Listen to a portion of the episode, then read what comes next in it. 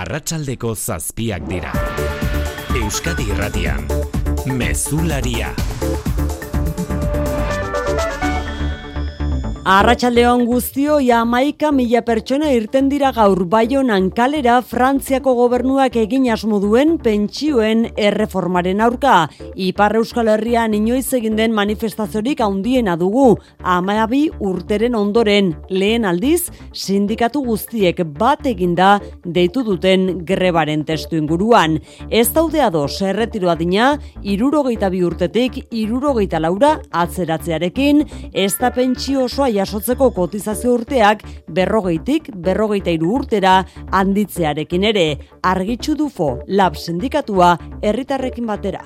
Badakigu parean, jes direla, eh, ez gabe indarrean pasatzen da lege hori, baina parean aurkituko ditu langile determinatuak eta gaur, gaur lehen froga. Erretreta sistema ez dago inola ere arriskuan eta azken finean eh, erreforma ideologiko bat da, are esango nuke atrako ideologiko baten aurrean gaudela berriro ere Ipar Euskal Herrian ikusi den manifestazio jendetsuaren pareko proportzioan Frantzia osoan deitu dituzten berreun manifestazioen arrakasta ere, milioi bat pertsona batu dira esaterako Parisen egin den nagusian, sektore guztietan somatu da greba garraioan bereziki. Ba estatu oso bat greban den honetan, herrialdetik kanpo izan da gaur Emmanuel Macron presidentea, Bartzelonan, Katalunian defendatu du erretreta sistemaren erreforma.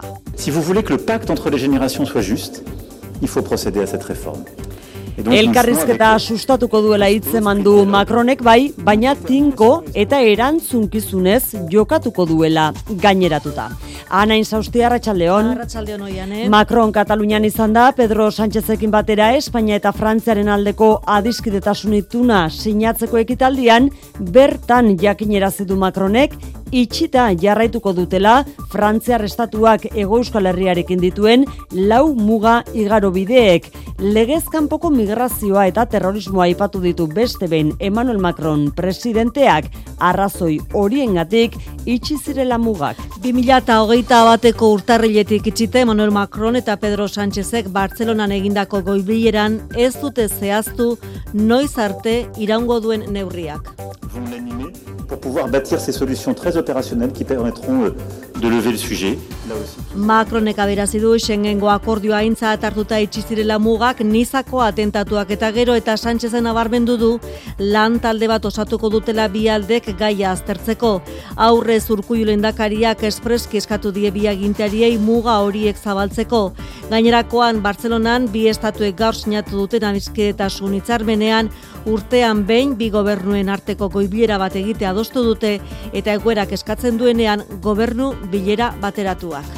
Egiturazkoa da egituen aurka Euskal Gizarteak duen jarrera ondori hori utzi du inmigrazioaren Euskal Beatokiak egin duen azken lanak. Barometroren arabera, herritarren erdiak ez lieke etxe bizitza egituei alokatuko, Amarretik lauk saiestu egingo luke auzo berean bizitzea eta baita semealabak hijito etniako aurrak dauden eskoletara eramatea ere. Neurtu barometroaren emaitzak ezkagarritza jo ditu Julia Xerneba ikuspegiko zuzendariak. Naiz eta Euskal Gizarteak onartu azkenian konbibentzia onar, osea, hobetu dela, bai, eta orain ez dagoela arazorik, baina bai, gero oso indikatiboa da, ba, jendeak naiz izatea, e, pertsona egituekin bizi izatea.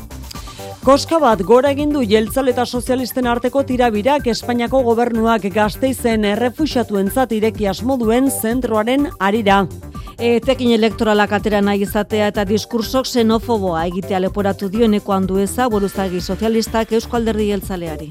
Elektoralki erabiltzea EAJaren aldetik, ba, seguraski beraiek manejatzen dituzten inkesten arabera ba, urduri dauzelako.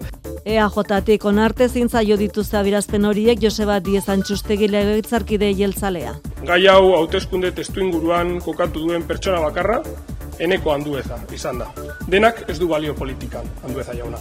Getoak eta mako zentro hitzak alboratzeko eskatu du Espainiako gobernuak, Euskadin orain arte jarraitu den eredua dela egokena defendatzen du jelaritzak. Eta nazioartean gero eta indar gehiago ari da hartzen Alemaniak Ukrainara tankeak bidaltzeko aukera zuzenean ezagian, baina bai zeharka, hirugarren herrialde bati horretarako baimena emanez aurreratu du arratsalde honetan Lituaniako atzerri ministroak Alemanian ekoiztutako Leopard tankeak eh, bidaltzeko prest dauden atoko hainbat herrialde, baina horretarako Berlinen baiezkoa behar dute erabakiak hartzeko bihar elkartuko da Aliantza Atlantikoa Rensteingo base militarrean. Eta kiroletan Andoni Urbiztondo arratsaldeon. Arratsaldeon oian, eh? Baskoniaren partida hasiko da ordu terdi barru gutxo gora bera. Ba, ez territan itzordu handia, bosarenan, e, Baskoniak Barça handi hartuko du, biak e, bolada neko kaskarrean daude, Baskoniak hiru galdu ditu jarraian, Barçak azken e, irutik bi galdu ditu, eta kontua da, ba, irabaztekotan,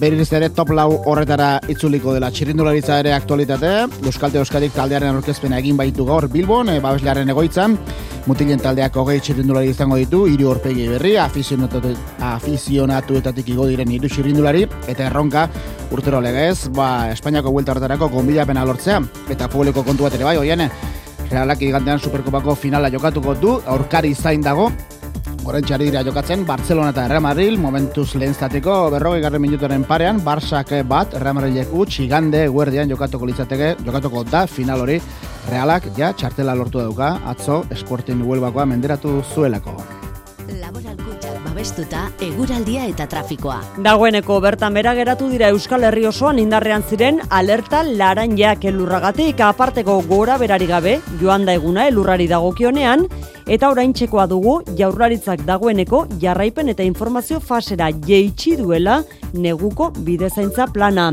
Eguraldi iragarpenaren bilera bilagoaz Euskal Metera, jaione munarri zarratxaldeon. Kaixo arratsaldeon datozen orduetan egomende baldeko aizea iparraldera aldatu ze joango da eta indartxu biliko da, batez ere itxasortzean euriak jarraipena izango du eta kantauri xurialdea matarteka zaparra da mardulen batere bota dezake. Erurra ordea mendi tontorretan geldituko da.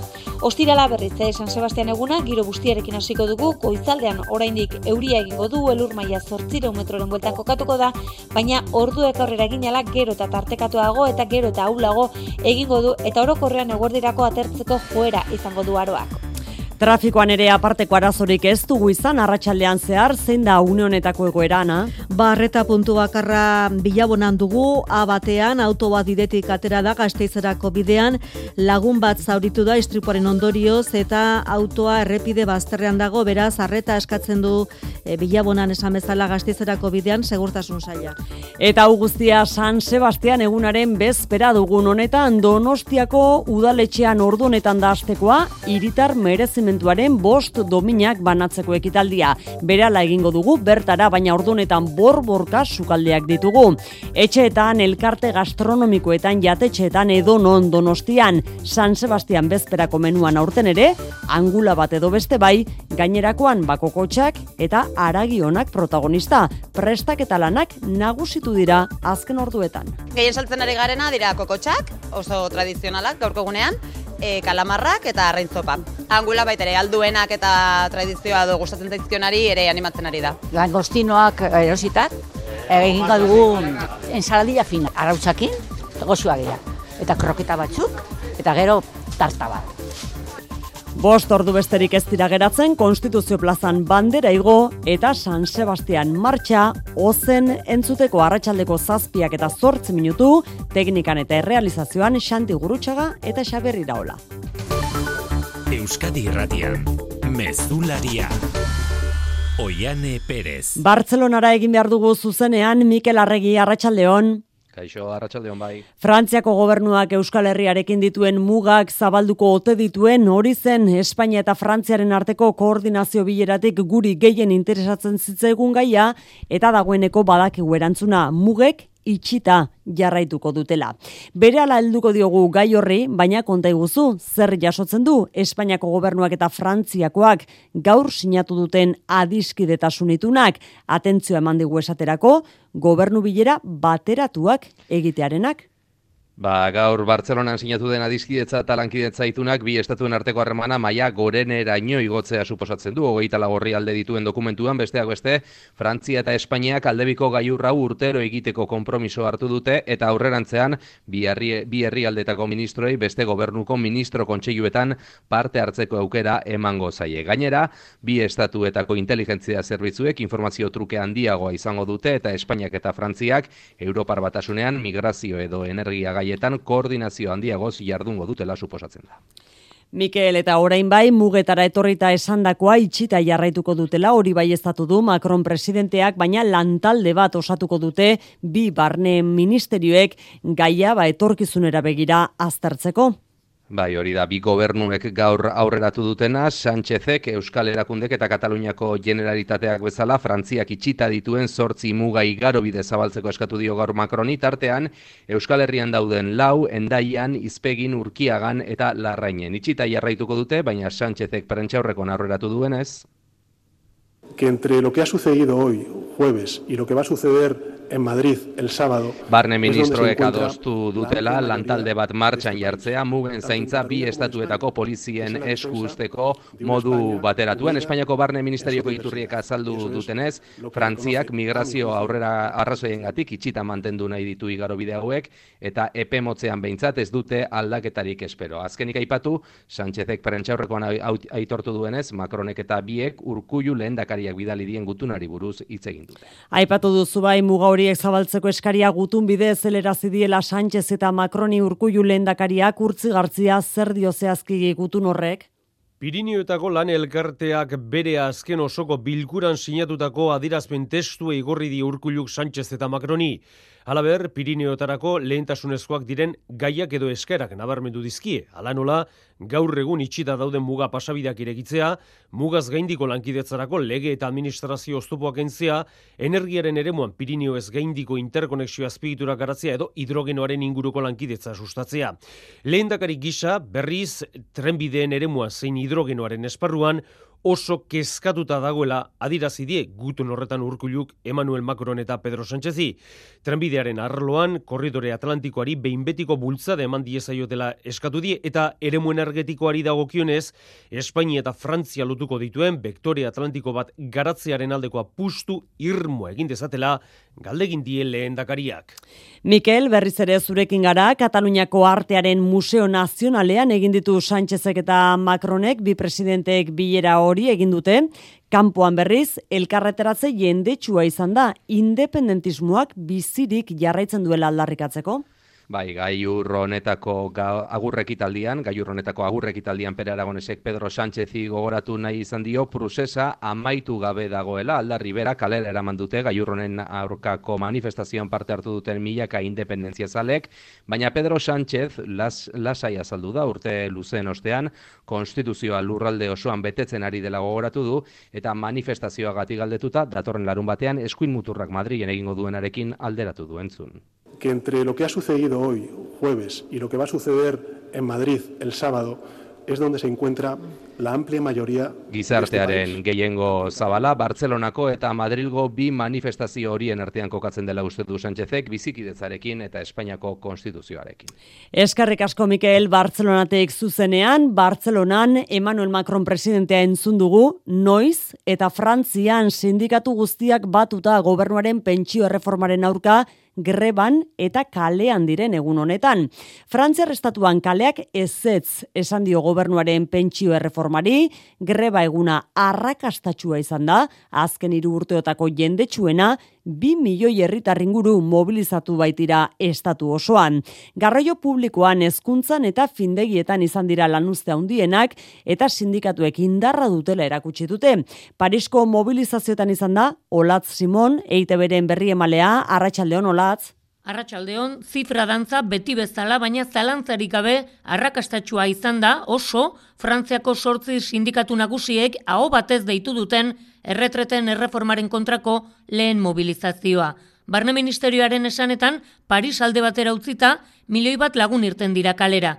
CGT sindikatuak Parisko manifestazioan laureun mila lagun izan direla dio. 2000 emeretzitik hiriburuan ikusten etzen jendetza ikusi da gaur beraz, txaleko horien azken deialdietan edota COVID pasaportearen kontra egiteko antolatu ziren kontzentrazioetan parte hartu zutenak, baino askoz ere gehiago. Langilearen ordezkariak pozik fronte sindikalaren indarra erakutsi dutelako. Greba deialdiak eragin handia izan du, lehen eta bigarren hezkuntzan, findekietan, eta garraioi dagokienez, sindikatuek aurrikusitako ostegun beltza bete da. Gobernuak aurrikusten zuena baino mobilizazio askoz ere potenteagoa izan da gaurkoa Frantzia restatu osoan eta aurrengo protesta egunan noiz izango den zehaztu behar dute orain sindikatuek. Berez, astelenean urtarrilaren hogeita iruan emango dio ministro kontseiluak argiberdea erreformaren tramitazioari eta Asamblea Nazionalean eztabaida otxaiaren seian hasiko da. Ba Emmanuel Macron Frantziako presidenteari grebari buruz ere galdetu diote Bartzelonan. Si vous voulez que le pacte entre les générations soit juste, il faut procéder à cette réforme. Erreforma hau beharrezkoa dela esan du, belaunaldien arteko itun justu bat lortzeko elkarrizketaren bidetik egingo dutela esan du, baina determinazioz eta erantzunkizunez jokatuta.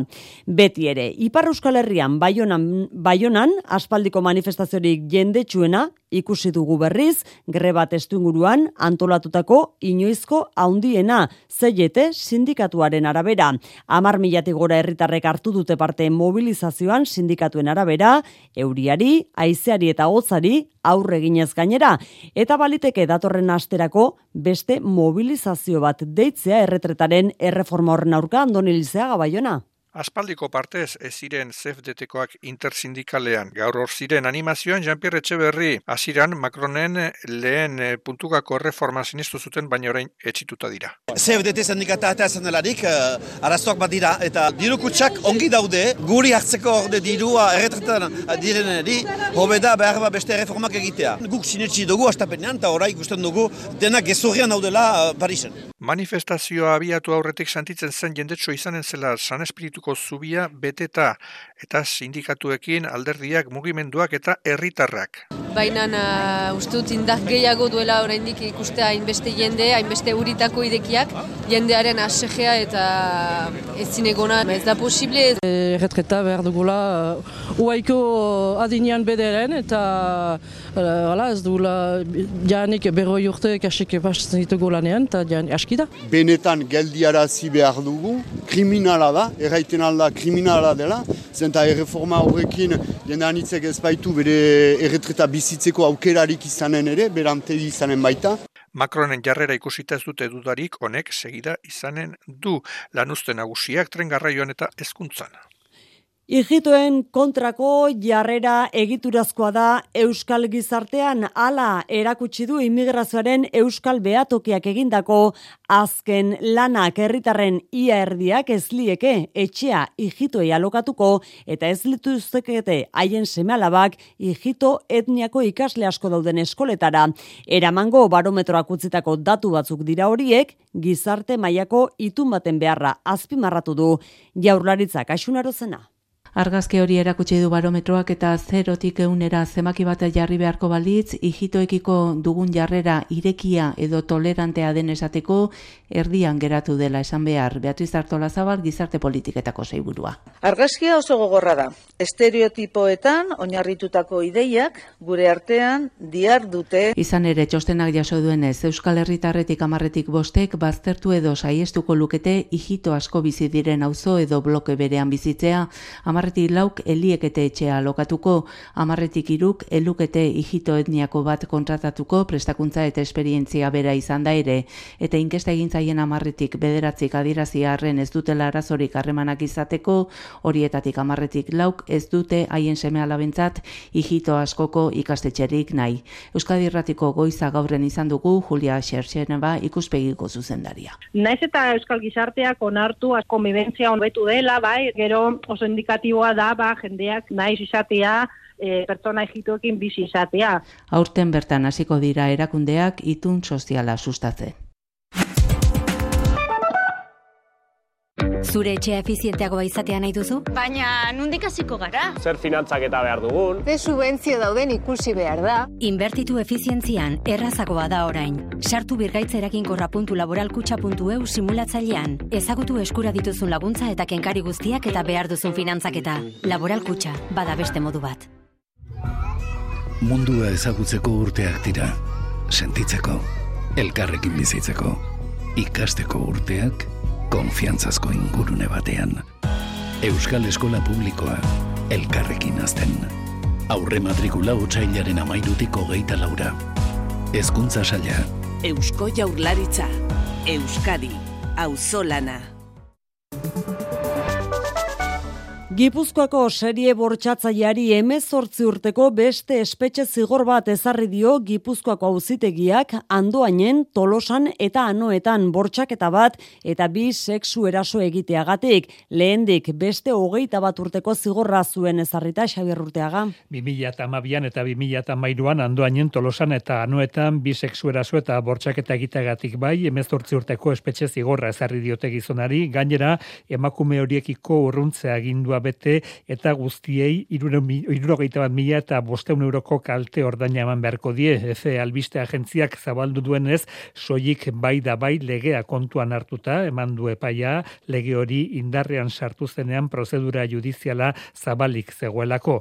Gizonak lendik beste bi zigor zituen, amabi urtekoa, behasainen emakume bat bortxatzeagatik, eta bederatzi urtekoa lasarte horian sexu erasoa egiteagatik. Soilik bai da bai legean oinarri duta zigor horiek berrikusteko eskaria egin du elegitea jarri du auzitegi gorenean. Bestalde, instrukzio fasean dagoen prozedura bati ere aurre egin beharko dio. Elkarren kontrako tonua igota bestalde, jaurlaritzak eta Espainiako gobernuak gaur publikoki erakutsi dituzte haien desadostasunak berrogeita marre refusiatu hartatzeko irekiko den zentroaren inguruan. Bi gobernuak aurrez aurre, baita buruzagi jeltzale eta sozialistak ere asun. Bai polemika baretu orde zareagotzen ari da, eneko handu eza buruzagi sozialista izan da EAJari gai honekin elektoralismoa eta eskuimuturaren gertuko diskurso xenofoboa egitea leporatu diona, jeltzaleek makrozentro hauek getoak sor ditzaketela esaten dutenea. Lendakarizak eta e, Eusko Jarularitzak basekiela oindela hilabete batzuk hori e, ba, martxan zegoela. Elektoralki erabiltzea EAJaren aldetik, ba, seguraski beraiek manejatzen dituzten inkesten arabera ba, urduri dauzelako. Eusko alderdi jeltzaletik onartezintzat jo dituzte eneko handuezaren adierazpen horiek Joseba Diez Antxustegi legebiltzarkide jeltzalea. Handueza jaunari eskatzen diogu utz diezaiola demagogia egiteari eta sentibera izan dadila Euskal erakundeek duten implikazioarekin. Gai hau hauteskunde testu inguruan kokatu duen pertsona bakarra eneko handueza izan da denak ez du balio politikan, handueza jauna. Polemika beraz areagotzen ari da, Denis Itxaso Espainiako gobernuak Euskadin duen ordezkariak eskatu du, getuak eta makrozentro bezalako hitzak alboratzea, jaularitzak dio soli eta sunigabeko informazioa eman zitzaiela, eta Euskadin orain arte jarraitu den eredua dela egokiena. Oposiziotik elkarrekin Podemos eta EH Bildu mintzatu dira gaur aranako zentroaren aurka ez dielakoan zentro horrek errefusatuen beharrei egoki erantzuten. Tokiko harrera estrategiarekin lerrokatu beharraz mintzatu dira. Bada horrelako egoitza bat barrutik ezagutzeko aukera izan dugu gaur Euskadiratiko mezularian baiekasen dago zentro hori eta nerea sarriegi zu izan zara bertan zer da ikusi duzuna arratsalde nerea.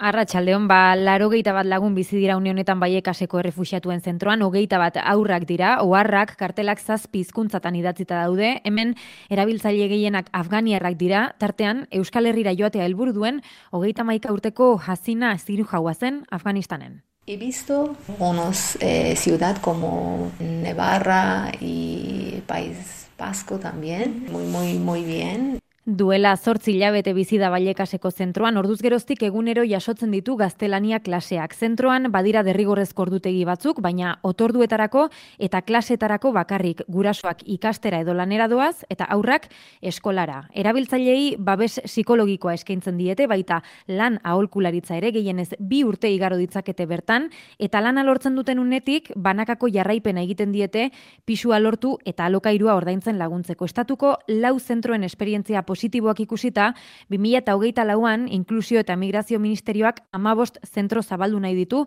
estatuan. Amabosten artean legoke gazteizko aranako egoitza. Rafa Núñez, Ministerioko Nazioarteko Babeserako zuzendari ordeak azaldu digu jaurlaritzaren eredua eta hau bateragarriak direla. Todo el esfuerzo que hace Euskadi en el ámbito de la atención humanitaria no entra en colisión con la apertura de este centro Erakundeen artean elkarlana sustatu behar dela defendatu du sortu den polemika gaitzetxiz.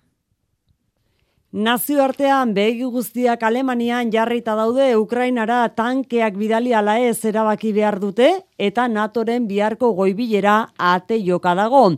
Herrialde batzu dagoeneko ziurtzat ematen dute hala izango dela zuzenean ezpada zeharka Lander Arratsaldeon Arratsaldeon bai Lituanieko defentsa ministroak baiestatu du Arratsalde honetan NATOko hainbat herrialdek Alemanian ekoiztutako Leopard tankeak bidaliko dituzte Ukrainara iragarpen hori egingo dute. Bihar Ramsteingo base militarrean egingo duten goi bileran. Olaf Scholzen gobernuak du azken hitza. Tankeak Alemanian ekoiztutakoak direlako baina orduak pasala aukera hori indarra hartzen ari da. Darum weiter die Ukraine zu unterstützen, eben auch mit Material aus der Bundeswehr. Boris Pistorius defentsa ministro berriak material militar gehiago agindu dio gaur Ukrainari bere kargu hartzean baina tanken aipamenik egin gabe Alemaniako industria militarrak prest daudela dio eta Moskun hasi dira jada erabakirako prestatzen.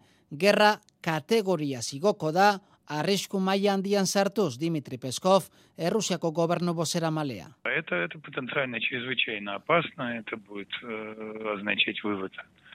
Peskov baino aruntzago joan da Dimitri Medienev, Errusiako segurtasun kontseiluko presidentea, potentzia nuklear batek gerra konbentzional bat galtzen badu, gerra nuklearra azlitekela oartarazi baitu.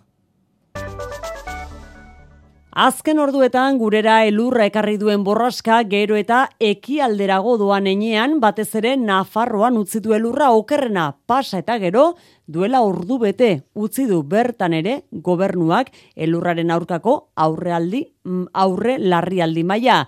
Mendialdean berriz gauerdian kenduko da iruñeragoa, zelurraren inguruko azkena ezagutzera, patxi, normaltasuna gaur nagusi ez da, zer berri?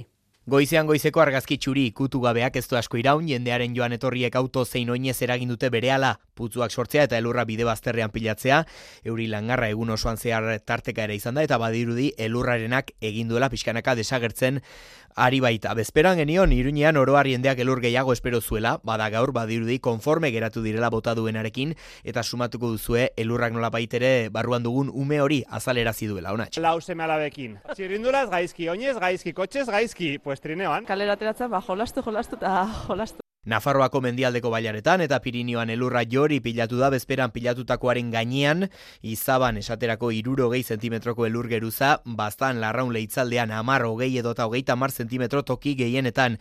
Une honetan saren nagusiko errepide guztiak irekita daude, zazpi bigarren mailako bide itxita dauden bitartean, eta beste seitan kateak behar dira. Informazio zehatza Nafarroako gobernuaren webgunean kontsulta daiteke. Nafarroako Pirinioetako eskola batzuek ezin izan dute ireki gaur, osasun etxeak oiko martxan, hori bai, foru gobernuak gutxienez hogei ez behar zenbatu ditu eta gutxienez hiru pertsona zauritu dira.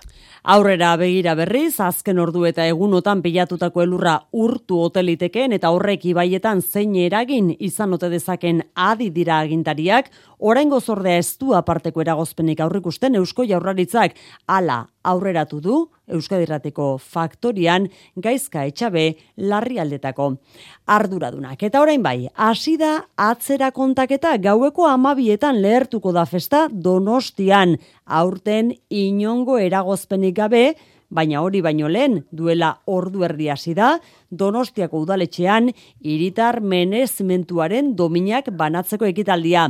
Aurten bost izango dira sarituak bi elkarte eta hiru norbanako. Antxe dugu San Sebastian bezpera honetan ekitaldia jarraitzen. Erizapirain arratsalde honeriz Bai, arratsaldeon, e, aurten buru osasun arazo duten pertsonen eta zeniden alde lan egiten duen agifes elkartea, e, aso abez, bat, abez batza, Lola Orkajo historialaria, Maite Zabadel Donostiako inauterietako konpartxa ezagun baten sortzailea, eta guru, gurutz linazasoro neurologoa izango dira domina jasoko dutena. Une honetan, e, agifes elkartearen inguruko bideoa ematen ari dira, entzun dezakegu. Entonces he aprendido cómo es la enfermedad, cómo tratarla, cómo acompañar a mi familiar. Baina udaletxean bakarrik ez, elkarte gastronomikoetan, jatetxeetan, etxeetan, kalean, ordu gutxi barru, denean hasiko da festa, iriko festa nagusia, eta San Sebastian bezperako menuan ez dira faltako, ba, bestela oso noizbenka jaten ditugun e, jaki horiek, e, ba, mai bakarren batean agian, angulak ere izango dira. Eta gaueko amabietatik aurrera, eta hogeita laborduz, ba, danbor eta upelotxek jantziko dute Gipuzkoako hiriburua. Horretarako, lau ordu terdi besterik ez da falta, donostian festa haundia lehartzeko.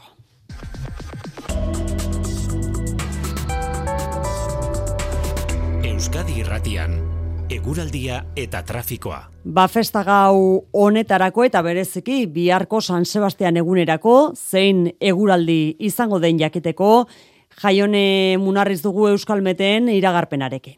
Euriak jarraipena izango du eta kantauri xurialdea matarteka zaparrada mardulen batere bota dezake. Elurra ordea mendi tontorretan eh, geldituko da.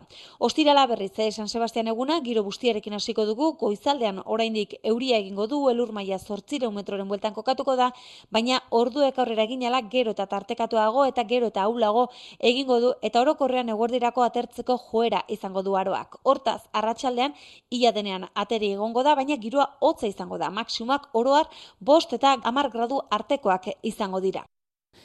Mikel Jartza, errepidei dagokionez, une honetako egoera zen da? Babiar eta gune bat nazionalean bilabonan gazteizera bidean errepidetik irten den auto bat bide bazterra oztopatzen ari da eta pertsona bat harin zauditu da istripu horretan. Bestale nazional segiru zazpian erandion gurutzetera bidean, furgoneta batek matxura izan du eta garabia bertan da erretiratze lanetan.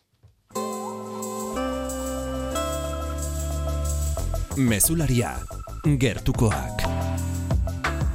Iruñean bihar jarriko dute martxan artisau eta bertako ekoizleen azoka berria.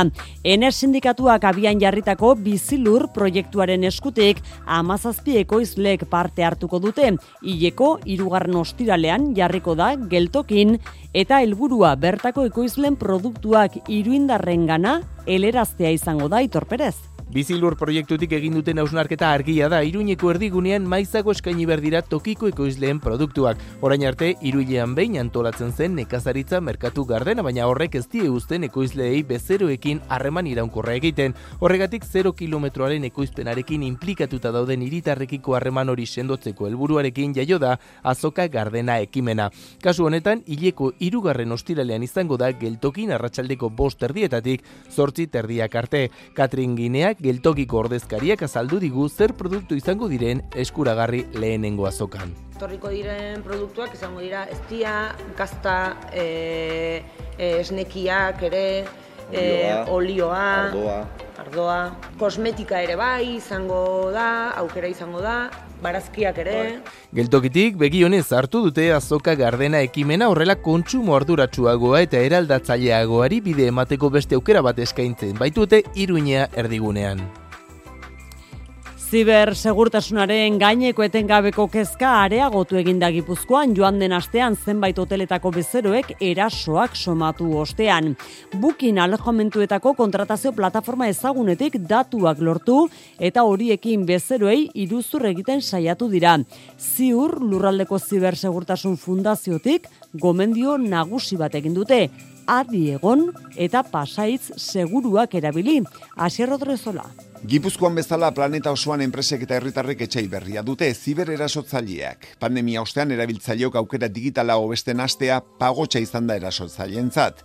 Phishing sistema da erabiliena. Arriskurren aurrean ziurretik gomendioak dituzte enpresentzat hotelentzat kasu honetan. Koldo Pezina ziurreko zuzendari nagusi pasaitzak robustak edo esaten du kontrastina robustak erabiltzea, hau da ez pasaitza arruntak Bookingen edo beste plataformetaran sartzeko, bi faktoritzatea, bata pasaitza eta bestea SMS bat jasotzea zure mobilan, eta gero formakuntza.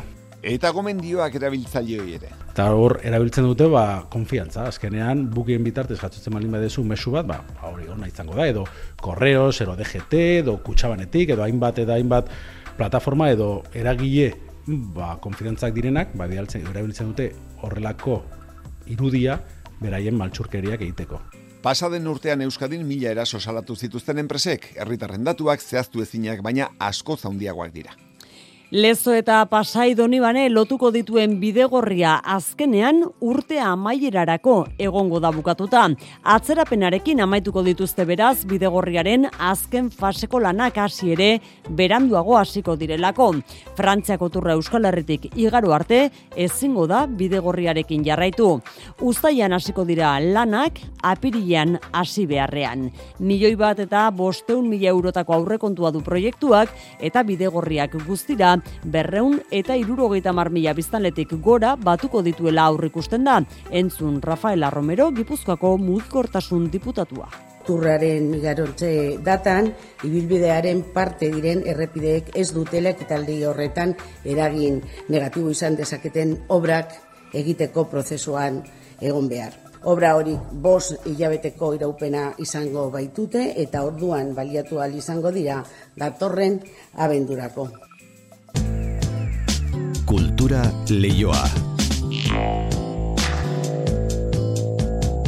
Eta kulturan sari baten irabazleak ezagutu ditugu gaur lutxo egia amalau lanagatik eta inigo kobo kanziones tristes para gente alegre gidoiagatik dira Kafe Bar Bilbauren eta tartean teatroa konpainaren antzerki laburreko sarien hogei garren edizioaren irabazleak guztira emezortzi gidoi aurkeztu dira urtengo ediziora, zortzi euskaraz eta amar gaztelaniaz. Iaia urtero gertatzen den moduan, epaimaiak dio oso zaia izan zaiela irabazleak hautatzea aurkeztutako gidoi guztiak kalitate haundikoak izan direlako Juan Ramon Martiarena. Amalau monologoa da, bere buruaz beste egin nahi duen bezero baten suizidioa egiaztatu behar duen notario baten historia kontatzen digu.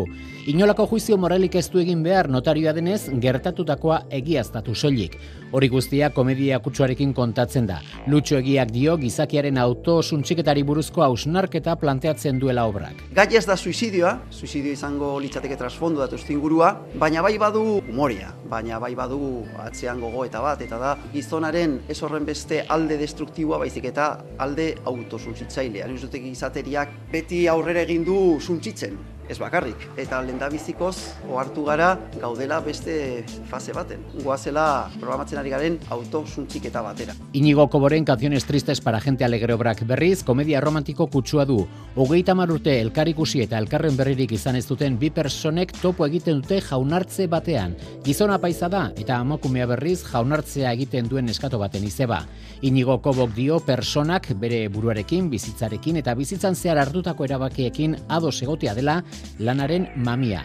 Lutxo egiak eta inigo kobok plaka bana eta zortzeron euroko saria jaso dute. Ez da aldia irabazten dutena, egiak 2000 eta amaseian irabazi zuen ere eta kobok berriz 2000 eta amazazpian. Milaka bertsoren bilduma eman dio doaintzan Xavier Runanu ezestoako bertsoa ditu eta zaletuak herriko udal liburutegiari. Urte asko daramatza bateko eta besteko jaialdietako bertsoak biltzen eta transkribatzen mila bederatzen irurogeita maseian hasi eta bi mila garren urterarte.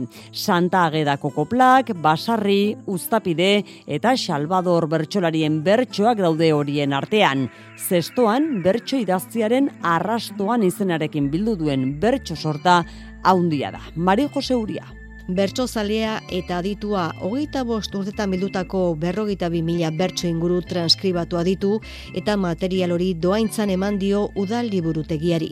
Egileak esan digunez, irurogeita maseian zestoan antolatu zuten bertso jaialdiaren ondoren abiatu zen, bertsoak biltzeko prozesua santagedako koplak ere sartuta daude. Telebizio jaialdi ja iruta izan zen, santageda inguruan. Eta hor goratzen naiz eh, gai jartzen e, Jose Mari Iriondo zen, arloiu lehirratiko ezataria, eta beak baimen eskau zion bertzu gerra batzeko.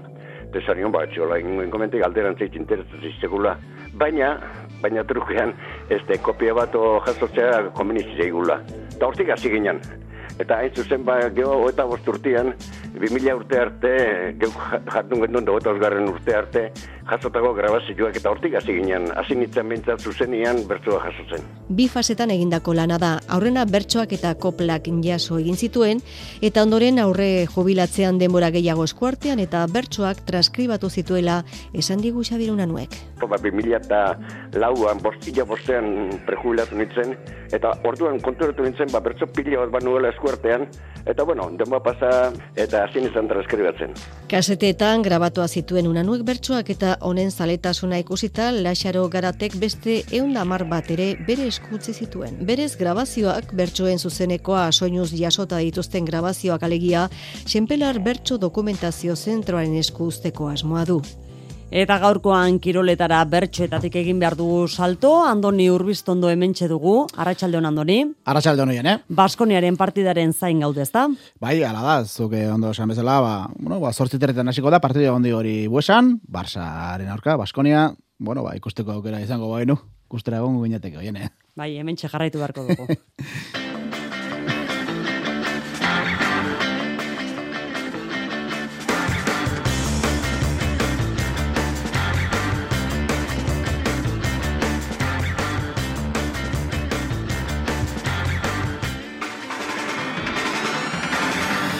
Hala, xeta bai, Baskoniak bere bolada txarrari amaiera eman e, nahi baitio, Bartzelonaren aurka, bi taldeak nahiko bolada txarrean iristen dira, hiru galdu ditu jarraian Baskoniak, azken iruetatekan bi galdu ditu Bartzelonak, zortzi terditan esiko da parte hori, bueno, ba, Baskoniak irabaziko bolu top lau horretara itzuliko litzateke, eta galtzekotan, laugarren porrota bildu jarraian, eta top zortzian selkatzeko, ba, bere goera, desente komprometitu. Euskaltel Euskadek taldeen orkezpena egin du gaur Bilbon e, babeslearen e, egoitzan e, Zamudien mutinen taldeak hogei txirrindulari izango ditu, hiru afizionatu mailatik igotakoak eta Espainiako hueltan parte hartzeko gonbidapena lortzea da talde laranjaren erronka.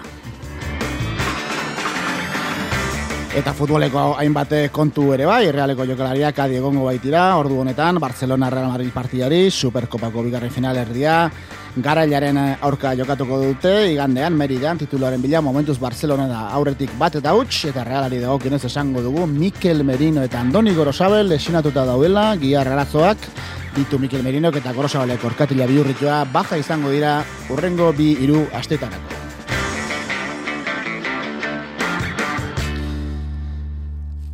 Arratxalde hondenei Baskoniak berrogeita bost minutu eskasean jokatuko du Euroligako hogei garren jardunaldiko partida zaleen eh, epelean eh, Barcelona altxu hartuko du buesan urgulita dagoen bolada txarrea atzean usteko asmoarekin.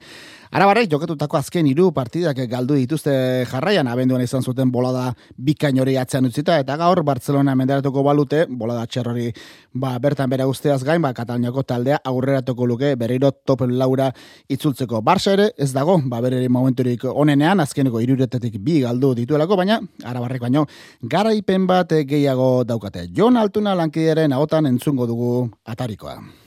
Garaipenaren bidera itzulias modu Baskoniak Bartzelonaren kontrakoan, bola da ona, errotik etendu talde arabarrak. Alba Berlin, Munitzeko Bayern eta Partizanen kontra hiru porrote jarraian pilatu ditu Baskoniak, eta ere top zortziko postuetan dago oraindik amaika irabazi eta zortzi galdutakorekin. Gaurko aurkaria, Europa mailako talderik sendoenetakoa da. Baskoniak baino garaipen bat gehiago dauka selkapenean Bartzelonak. Dena den, talde Kataluniarra ez dago fin, jokatu dituen azken hiru partidatatik bakarra irabazi du Asbel Basketen kontrakoa. Anadolu Efes eta Virtus Boloniaren aurka amore eman behar izan zuen. Erizaindegia ere bete xamar dauka.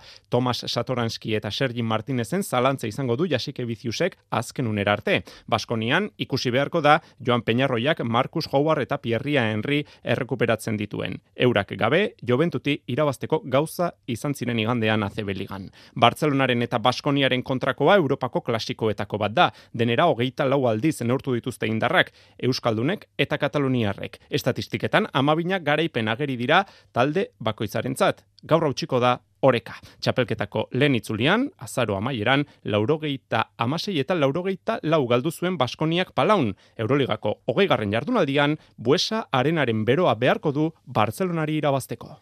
Jardunaldiko partida bat jokoan da, dagoeneko, Fenerbahce eta Monakoren artekoa, partida hori atxen aldian da, Istanbulko Fenerbahceko geita emeretzi, Frantziako edo Monakoko berriz, berrogeita zazpi sortzi puntuko aldea Frantziarrentzat.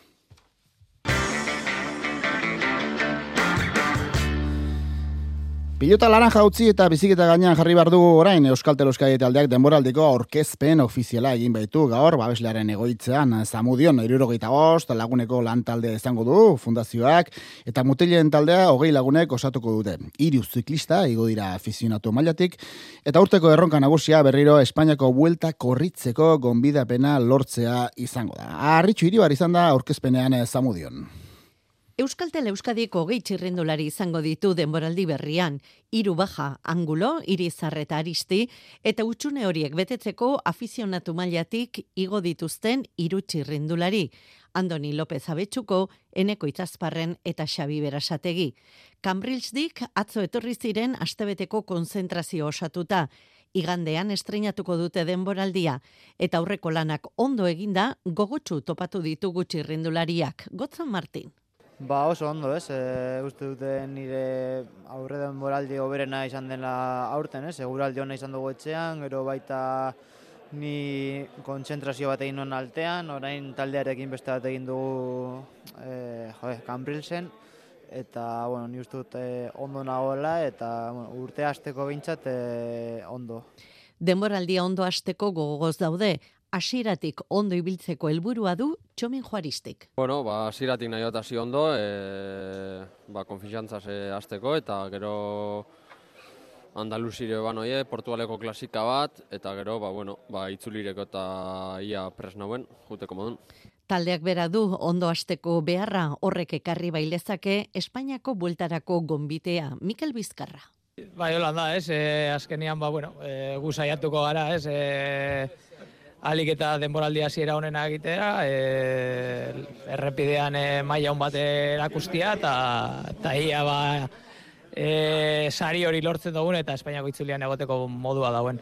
Taldea kopuruz eta urpegiz ez da gehiegi aldatu, baina txirrendulariek beste urtebeteko eskarmentua dutenez, esan daiteke talde hobea dutela. Bueno, taldea e, gaztea da, ez? Baina baina ilusinoz betea eta Eta nik uste ba, ba maia, maia on baten e, ibiltzeko modukoa, ez? E, gazteak indartzu datoz, e, veteranoak gogotxo gagoz, eta, eta bueno, nik uste denboraldi pol, polit bat irten aldala.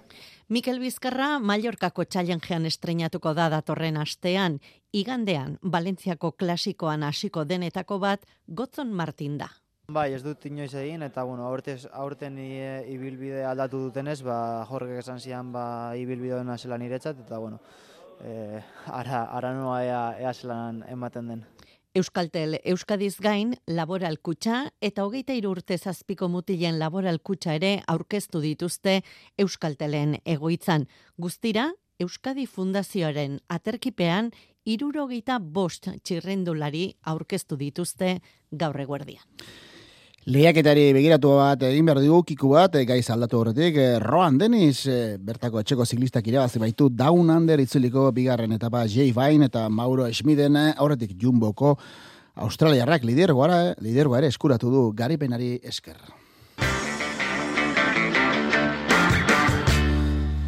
Futboleko bloke luzeari ekin behar diogu orain eta emakumezkoen jokoari lehen eh, hitzak eskaini. Realak bart lortu zuen Superkopako finaleko txartela, Huelbako Sporting bat eta utxe menderatuta, eta une hontan segurazki ba, Realeko jokalariak adi-adi izanen dira, bigarren finalerdiari begira, Real Madrid eta Barcelona ari dira jokatzen, parti hori bigarren zati hasieran da, iruro gaigarren eta bigarren minutuan izuzen ere, eta momentuz, ba, berdinketa da nagusi, Barcelonak bat, Real Madridek bat, Barcelona aurreratu da, pina finalaren bitartez, baina bigarren zati hasiera horretan bairek e, ba, banakoa lortu du ikuskizun e, ba, bigarren final erdi hori ba, luzaperera iristen den edo ez. Igandean jokatuko da e, final hori, realak esan dugu txartela lortu dela, Meridan jokatuko da, Estremadurako hiriburuan, esan bezala, igande eguerdiko amabietan. Eh? Gizonezko idago, kionez, eh, kopak emaitza bikainak eh, utzi ditu, hiru euskal ordezkarientzat, jokatzen zuten irurak final laurdenak jokatzeko sailkatu baitira, sei urte dira, alakorik gertatzen etzela, beraz, bueno, ba, lorpen garantzitsua da. Azken laurdenetako zozketa hori, bi arreguerdian egingo da, eta bomboan, hiru euskal taldez gain, momentuz, Valencia, Atletico Madrid, eta Sevilla egongo dira, beste bi ordezkariak gaur jokatuko diren bi partidetako garaileak e, sartuko dira, zortziretan hasiko da, Zeuta eta Barcelonaren artekoa, Zeutan, eta bederatziretan Villarreal eta Real Madriden arteko dema, hori ere Villarrealen partida bakarrera jokatuko da, e, final laurenetako kanporak eta eta aurkariarekin batera ere neurketa ze goizetan, ze estadioetan jokatuko den ere zozketatuko da. Nabarmentzeko moduko da, atletikek laugarren denbora diz jarraian lortu dela final laurenetarako sailkatzea, urrengo astean jokatuko den partidari begira, Julen Arrizabala gatezainak aurkariari baino, ba, partida hori etxean jokatzeari eman dio garantzia, samabesen jokatzeak, bueno ba, segulako indarra eta uspoa ematen diolako taldeari. Argi dago nahiago degula etxean jokatzea ez, e, gaurko partida bezala, gure zaleekin, e, baina bueno, e, momentu honetara iritsita bakigu edo zein talde, talde gogorra izango dela, eta partido oso serioa egin beharko dugula urren, ba, urrengo kanporaketan semifinal horietan egoteko. Osasunak ere, balentria handia lortu zuen, Benito Villamarin zelaian, beti jarroneko txapelduna, penaltietan e, kanporatuz, Bili Bolo zabaldu da gaur, taldeko atezainan entrenatzailea, Richard Sansolek, Sergio Herrera atezainari urpoto batean emandako informazio zehatza. Betiseko jaurtitzaileen joerak azaltzen, hain zuzen ere, talde gorritxoak lansaio harina egindu gargo izan, Betisen taldeko instalakuntzetan, iruinera itzuli horretik, eta eskerrak, taxuaren amagoz zentimetroko elur geruza baitzegoen ezinezkoa han lansaiorik egitea. Talde Nafarrari buruz azken berri bat ere bai, epaitegietakoa, Espainiako auzitegi gorenak, osasuna auzian astutako zuzendaritza batzordeko bederatzi kideri jarritako zigorrak eh, murrizte, murriztu baititu. Amar hilabete eta bost urte eta zazpi hilabete arteko zigorrak ebatzi ditu, auzitegi gorenak gogoratu auzi horretan, frogatutzat eman zela, osasunako zuzendaritzako hainbat kidek betistaldeko Antonia Maia eta Xabi Torres jokalari oiak saritu zituztela kirol emaitzak eraldatzeko. Eta futboleko blokea amaitzen joateko, kirol arloan berri pare bat, errealaren zat, Mikel Merinok eta Andoni Gorosabelek lesionatuta utzi baitzuten zelaia, Mallorcaren aurkako partidan, klubak gaur jakina du osasunagiria eta ez da ba, bat ere ona, gorosabele korkatila bihurritu zuen eta mirino kiskiotibeal giarrean austura txiki bat dauka. Aste pare bat, beharko dituzte biek alabiek era bat eh, osatzeko. Reala izango da, izuzen ere, emezortzi garren jardunaldian jokatzen duen lehen euskal taldea, larun batean, raio balikarren aurka, bederatzi garren garaipena lortzeko aukera duka, imanolen taldeak eta entrenatzaileak garbi esan du bederatzi garren garaipena ere nahi dutela aurreko sortziak bezala hau ere zaila izango bada ere. Bihar, San Sebastian eguna da, horioko entrenatzaileak jokalariei zintzuak izateko eskatu die, bale kaskoa exigentzia fisiko handiko dema izango delako.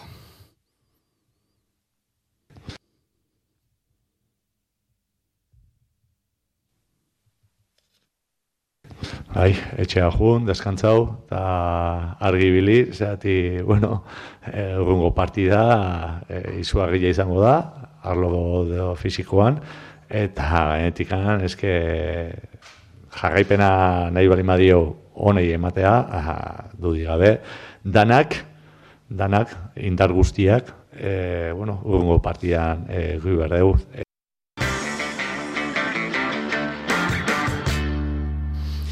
Elurrak osasunaren entrenamentu gunea zuritu dula esan dugu, eta pilotariai ere buru komin franko eragin dizke bai atzo eta baita gaur ere. Gaur zuten, hain zuzen ere, laurmateko pilota aukerak eta egiteko izordua, labreite pilotalekoan, pilotxe berriak, baina razustak Xabi Tolosak eta Jokin Altuñak, baina iruñera iristeko zeuden komeriekin aukerak eta bertan behera ustea erabaki dute. Larun batean bertan eh, partida hasi horretik egingo dute aukerak eta hori. Jose Maria Pagola Zalankideak Xabi Tolosa anoetarrarekin izegin du gaur txapelketaren eh, gogortasunaren inguruan eta honakoak esan dizkigu. Binakako pilota txapelketan larun batean labreten jokatuko den partida eguraldiak baldintzatuta da bile. Pilotak aukeratu ezin da azkenean ez atzo ez da gaur ere. Altunak eta tolosak epeio etxeberriak eta rezustak bederatzigarren jardunaldi honetarako pilotak larun batean partida hasi baino pitin bat lehenago aukeratuko dituzte.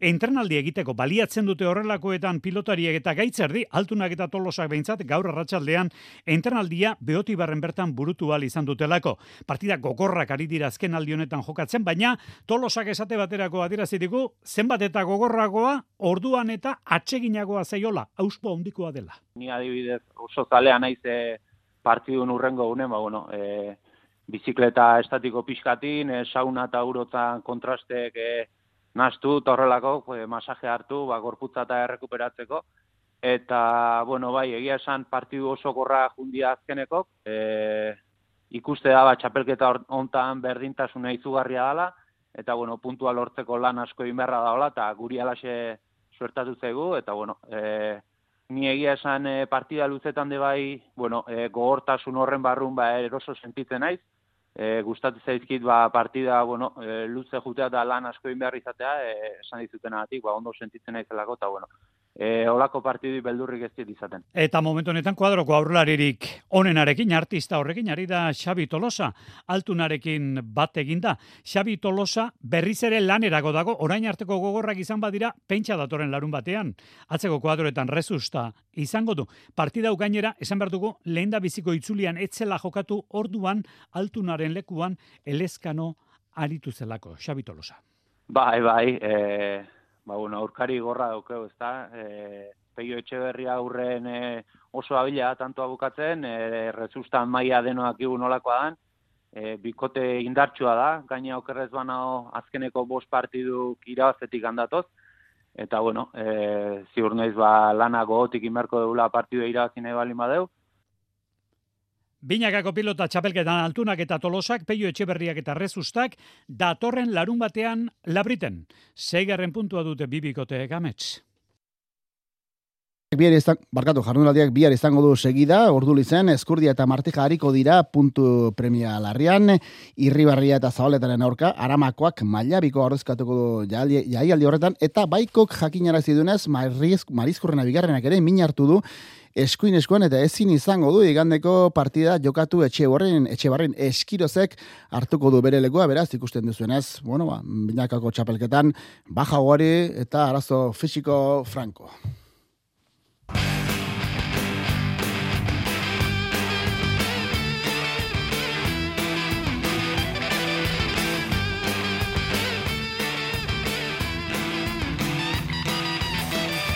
Saio abukatzeko egunak eman dituen eh, albiste labur batzuk eh, errepasatzera goaz. No suena el teléfono y tú sabes por qué Cervezas vacías en tu habitación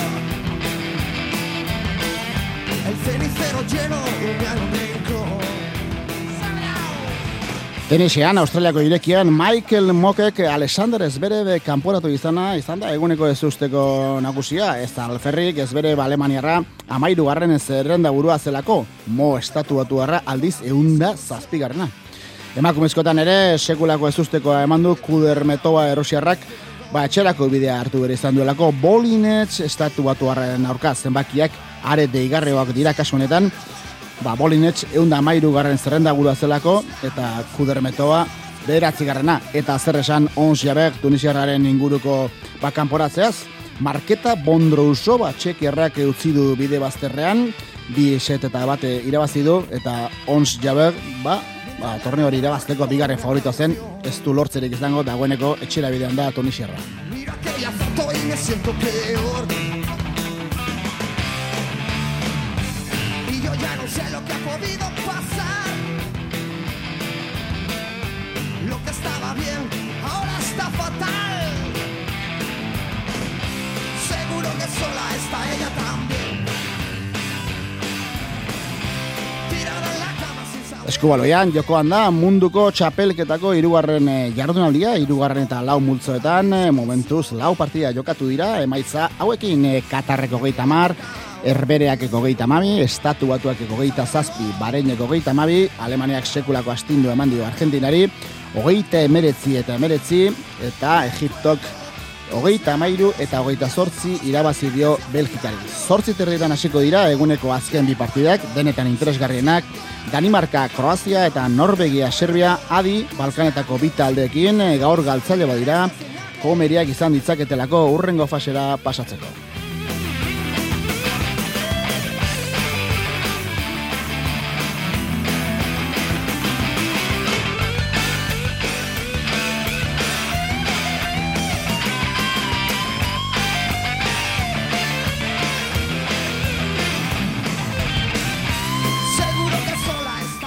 Futbolean, eh, esaten ari gara, ba, superkopako, emakumezkoen superkopako, bigarren final erdia dagoela jokoan, luzapen e, itxura hartzen ari da partida hori, iruro gita mairu garren minutuen dagoelako, Barcelonak bat, Real Madridek bat, gogoratu, ba, final erdionetako garaileak realaren kontra jokatuko dela, final handia igandean, Meridan, Estremadurako, hiriburuan eguerdian.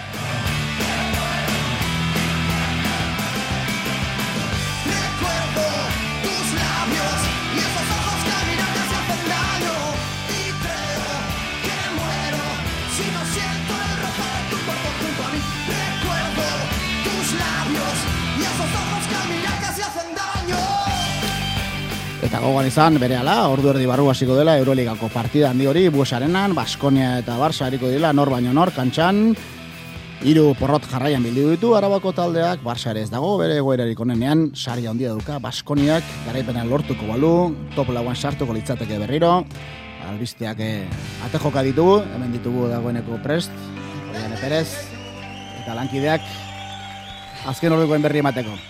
Arratxalde honden hori. Gero arte, Andoni Urriztondo.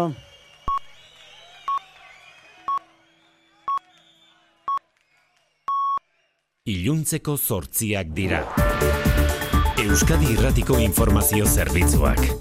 Albisteak.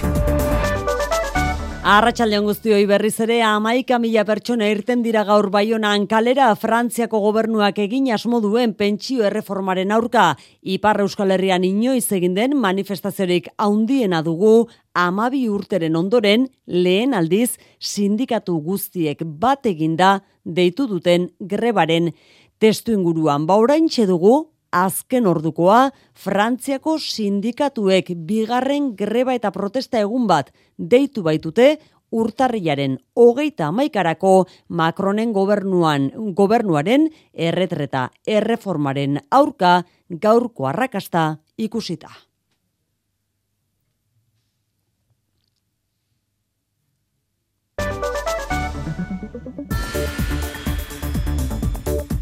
Ipar Euskal Herrian ikusi den manifestazio jendetsuaren pareko proportzioan Frantzia osoan deitu dituzten berreun manifestazioen arrakasta ere. Milioi bat pertsona batu dira esaterako Parisen egin den nagusian sektore guztietan somatu da greba garraioan bereziki ez daude ados erretiro adina irurogeita bi urtetik irurogeita laura atzeratzearekin. Ez da pentsio osoa jasotzeko kotizazio urteak berrogeitik berrogeita iru urtera haunditzearekin ere. Baionan entzun ditugu argitxu dufo lab sindikatukoa herritarrekin batera. Badakigu parean, jes direra, eh, ez tabaidarik gabe indarrean pasatzen da lego hori, baina parean aurkituko ditu langile determinatuak eta gaur, gaur lehen froga. Erretreta sistema ez dago inola ere arriskuan, eta azken finean e, erreforma ideologiko bat da, are esango nuke atrako ideologiko baten aurrean gaudela berriro ere. Ba, estatu oso bat greban den honetan, herrialdetik kanpo izan da gaur Emmanuel Macron presidentea Bartzelonan, Katalunian defendatu du erretreta sistemaren erreforma. Si vous voulez que le pacte entre les générations soit juste, il faut procéder à cette réforme. Elkarrizketa sustatuko duela hitzeman du bai Macronek, baina tinko eta erantzunkizunez jokatuko dutela gaineratuta eta gogoratu azken orduko hori, urtarriaren hogeita maikarako bigarren protesta egun bat deituta Frantzian intersindikalak. Anain zauzti, Arratxaldeon. Arratxaldeon. Macron Katalunian izan da, Pedro Sánchezekin batera, Espainia eta Frantziaren arteko adiskidetasunituna sinatzeko ekitaldian, bertan jakinera du Macronek, itxita jarraituko dutela Frantziar estatuak ego euskal herriarekin dituen lau muga igarobideek legezkanpoko migrazioa eta terrorismoa aipatu ditu beste behin Emmanuel Macron presidenteak arrazoi horiengatik itxi zirela mugak. 2008 bateko urtarriletik itxita Emmanuel Macron eta Pedro Sánchezek Barcelonan egindako goibileran ez dute zehaztu noiz arte irango duen neurriak.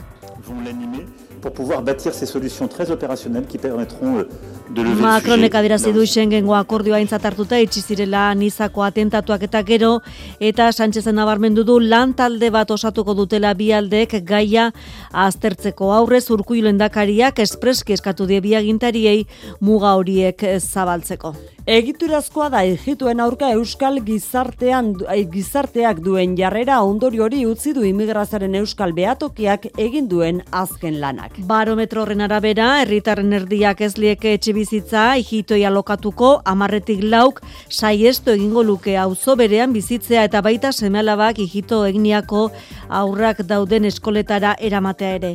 Neurtu barometroaren emaitzak kezkagarritza jo ditu Julia Serseneva ikustegiko zuzendariak. Naiz eta euskal gizarteak onartu azkenian konbibentzia onar, osea, hobetu dela, bai, eta orain ez dagoela arazorik, baina bai gero oso indikatiboa da, ba, jendeak naiz izatea, e, pertsona egituekin bizi izatea. Koska bat gora egin du jeltzal eta sozialisten arteko tirabirak Espainiako gobernuak gazteizen errefuxiatuentzat ireki asmo duen zentroaren arira. Etekin elektoralak atera nahi izatea eta diskurso xenofoboa egitea leporatu dio neko handu eza buruzagi sozialistak Eusko Alderdi Jeltzaleari. Elektoralki erabiltzea EAJaren aldetik, ba, seguraski beraiek manejatzen dituzten inkesten arabera, ba, urduri dauzelako. EAJ-tik onarte zintza jo dituzte adirazpen horiek Joseba Diez Antxustegi legebiltzarkide jeltzalea. Gai hau hauteskunde testu inguruan kokatu duen pertsona bakarra, eneko handueza izan da. Denak ez du balio politikan, handueza jauna.